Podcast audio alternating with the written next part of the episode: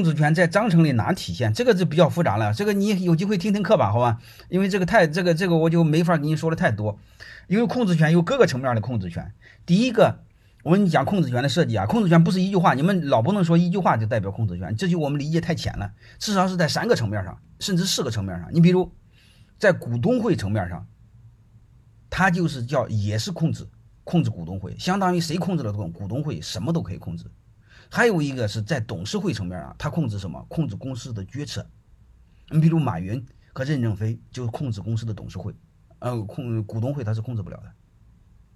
还有一个就是，如果你连股东会、董事会也控制不了，那你直接控制经营层，就说白了是总经理的人选由我由我方来担任，你方担任不了。能明白这意思吧？就这个意思啊。所以这时候你看，它至少分三个层面，另外还有一个监督权。我问你一句话，我考验你们一下啊！你们回答我一下：英国女王处在什么位置？她有什么权利？能懂吗？这也是牵涉着治理结构的搭建和设计。有机会我专门给你们讲家族传承的时候，专门给你们做，能明白吗？所以背后的这个逻辑是不一样的，能明白吗？女王她几乎没有任何权利，但是她有一个天然大的权利，她几百年都没有用过。你们千万别说她没实权，她有两个天然大的权利。什么权利？就是首相在被你们没有实质权利是表面上，他有两个天然大的权利。我跟你们讲，第一个权利是首相老百姓选完之后，啊，文化信仰我们先不谈，好吧？他有两个天然的实权，什么实权？就是首相上班的第一天必须到女王的报道，取得女王的认可。但是法律上来说，一般女王都要认可。但是你一定要知道事儿，如果女王真不认可，你也没治。能听明白了吗？而且你们一定要知道，这个首相拜见女王的时候是半跪下的。你们看过女王那个电影吗？当然，太王就更不用说了，太王不叫跪下，他叫趴在地上五体投地，好吧？那就更厉害。还有一个女王有一个更大的一个权利，什么权利？解散议会的权利。就是说白了，他有权利解散董事会，相当于他是公司的监事长。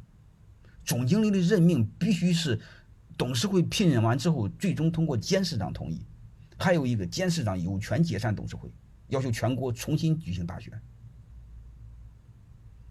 能明白这意思吧？所以这些都叫都叫控制权的设计。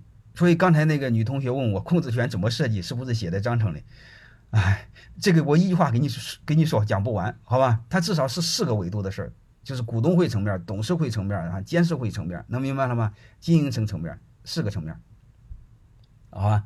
呃，如果怎么写的话，我刚才我说过，我一句话给你讲不完啊。如果你非要是一句话的话，其实就一句话啊。你首先在股东会里边，嗯，呃，做到大股东吧，啊。如果你非要问一句话，你在股东会里边最好是大于三分之二吧，但是这个是太简单粗暴。你非要问我一句话，我就这么说。但是你要老这么做，老这么写，你公司一定是做不起来的，能明白吗？好吧，你你们还有一个在哪呢？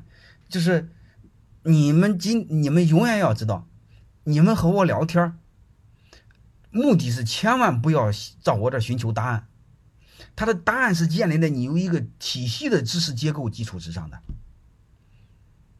这个种聊天，这种随便聊天，我能解决你的系统性知识问题，这个是解决不了的，能明白吗？